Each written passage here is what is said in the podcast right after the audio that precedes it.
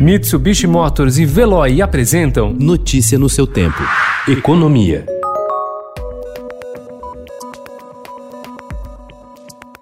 A proposta do governo de financiar o novo programa social chamado Renda Cidadã, com recursos hoje carimbados para o pagamento de precatórios e o Fundeb, está sendo vista como uma pedalada fiscal por apenas adiar dívidas já consideradas líquidas e certas e ainda driblar o teto de gastos que limita o avanço das despesas à inflação. O anúncio, feito após reunião do presidente Jair Bolsonaro, ministros e lideranças no Palácio da Alvorada, acentuou a desconfiança do mercado financeiro sobre o compromisso do governo com o controle das contas públicas.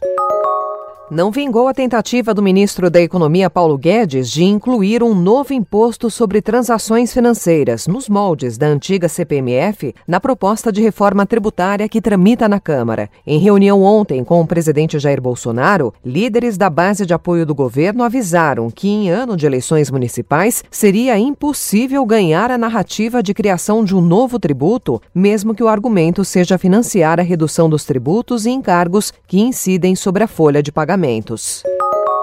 A dívida pública federal em títulos, que inclui os débitos do governo no Brasil e no exterior, registrou aumento de 1,56% em agosto e atingiu 4 trilhões 412 bilhões de reais, informou ontem a Secretaria do Tesouro Nacional. Em julho, os débitos públicos somavam 4 trilhões e 344 milhões. Em meio ao debate sobre como acomodar no orçamento novos gastos para mitigar os efeitos da recessão causada pela Covid-19 e ajudar a impulsionar a retomada, pesquisadores do Instituto Brasileiro de Economia da Fundação Getúlio Vargas defenderam o foco em reformas nas despesas para melhorar a eficiência das políticas públicas. Apesar do efeito positivo das medidas no curto prazo, evitando um desempenho ainda pior da economia na pandemia, a preocupação com o desequilíbrio nas contas públicas marcou o terceiro semestre Seminário de Análise Conjuntural do IBRE FGV.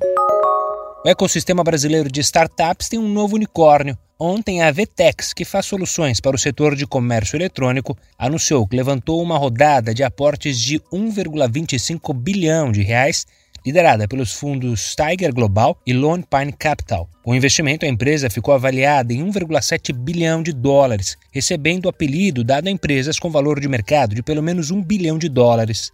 Ao todo, o Brasil tem 12 companhias nesse clube. A última a entrar nele foi a startup de imóveis Loft, em janeiro. Notícia no seu tempo. Oferecimento: Mitsubishi Motors e Veloy. Se precisar sair, vá de Veloy e passe direto por pedágios e estacionamentos. Aproveite as 12 mensalidades grátis. Peça agora em veloy.com.br e receba seu adesivo em até 5 dias úteis. Veloy, piscou, passou.